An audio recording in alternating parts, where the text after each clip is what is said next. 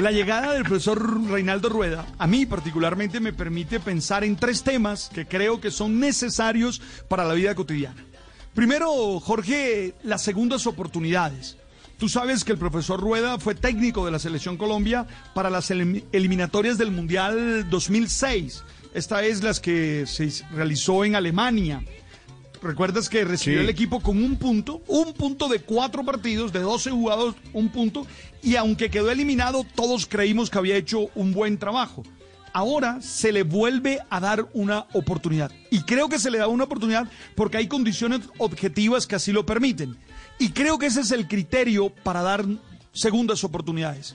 Que haya condiciones objetivas, que haya hechos, que haya datos, que haya realidades que nos permitan volver a confiar. En el caso del profesor Rueda, las hay.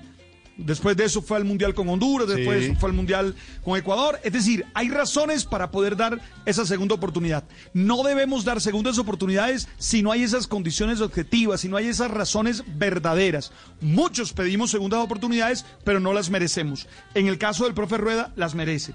Lo segundo, el segundo tema que me ocasiona el regreso del profesor Reinaldo Rueda es hablar de liderazgo. Y quiero entender el liderazgo como aquel que sabe guiar un grupo humano en función de la consecución de un objetivo.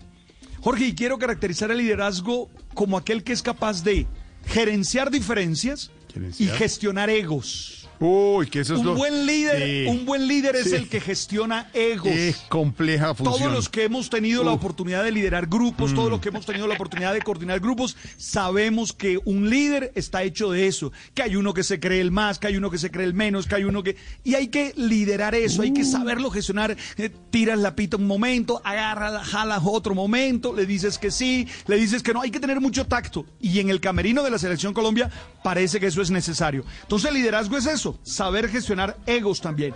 Y lo tercero, Jorge, eh, es la necesidad de generar un apoyo en torno a este proyecto. Ya veo que hay distintos colombianos diciendo qué tienen que hacer, pero es muy importante que todos tiremos hacia el mismo ¿Cómo? hacia el mismo lado. Es importante que ah. jalemos todos, hacia el mismo, lugar. Por favor. Esto es, Jorge, mira, si nosotros seguimos en esta división, en este pelear unos contra otros, los de arriba contra los de abajo, los de derecha contra los de izquierda, los de centro contra los del mar, si nosotros vivimos en este arroz con mango que vivimos armando todos los días, no vamos a ir al mundial. Necesitamos que se junte la prensa, que se junte los jugadores, que son los más importantes, el cuerpo técnico, y todos nos juntemos en torno a ese proyecto porque de alguna manera a todos nos interesa que la selección Colombia vaya al Mundial. A todos, ¿eh? A todos. No solo a los futboleros, sino a todos, porque tú sabes que genera dinámicas de viajes, dinámicas de transmisiones, una cantidad de dinámicas que son importantes. Ahí dice, esas tres ideas. Ahí dice un oyente, le complemento a Alberto, uno de nuestros fieles oyentes, don Ricardo, dice, ay, empezaron a endiosar a Rueda, qué peligro. No, es endiosarlo, ¿no? No, no es no, pero es, apoyarlo. las esperanzas, es apoyarlo sí. Entonces, uno, mm, dar nuevas segundas oportunidades cuando hay condiciones que así lo permitan. Dos, entender el liderazgo. Y entiendo el liderazgo como la gestión, el gestionar egos. Y tres, generar apoyos. Generar apoyos que nos permitan realmente conseguir el objetivo. Yo mm, creo que el profesor Rueda es muy buen técnico a mí particularmente me gusta mucho su trabajo y confío en él. No tengo que endiosarlo, pero es un buen ser humano y sé que sabe mucho de fútbol y espero que nos vaya bien. Ahora, si logran contratar a Tarcisio Maya, papi, con el maletín resuelve todo.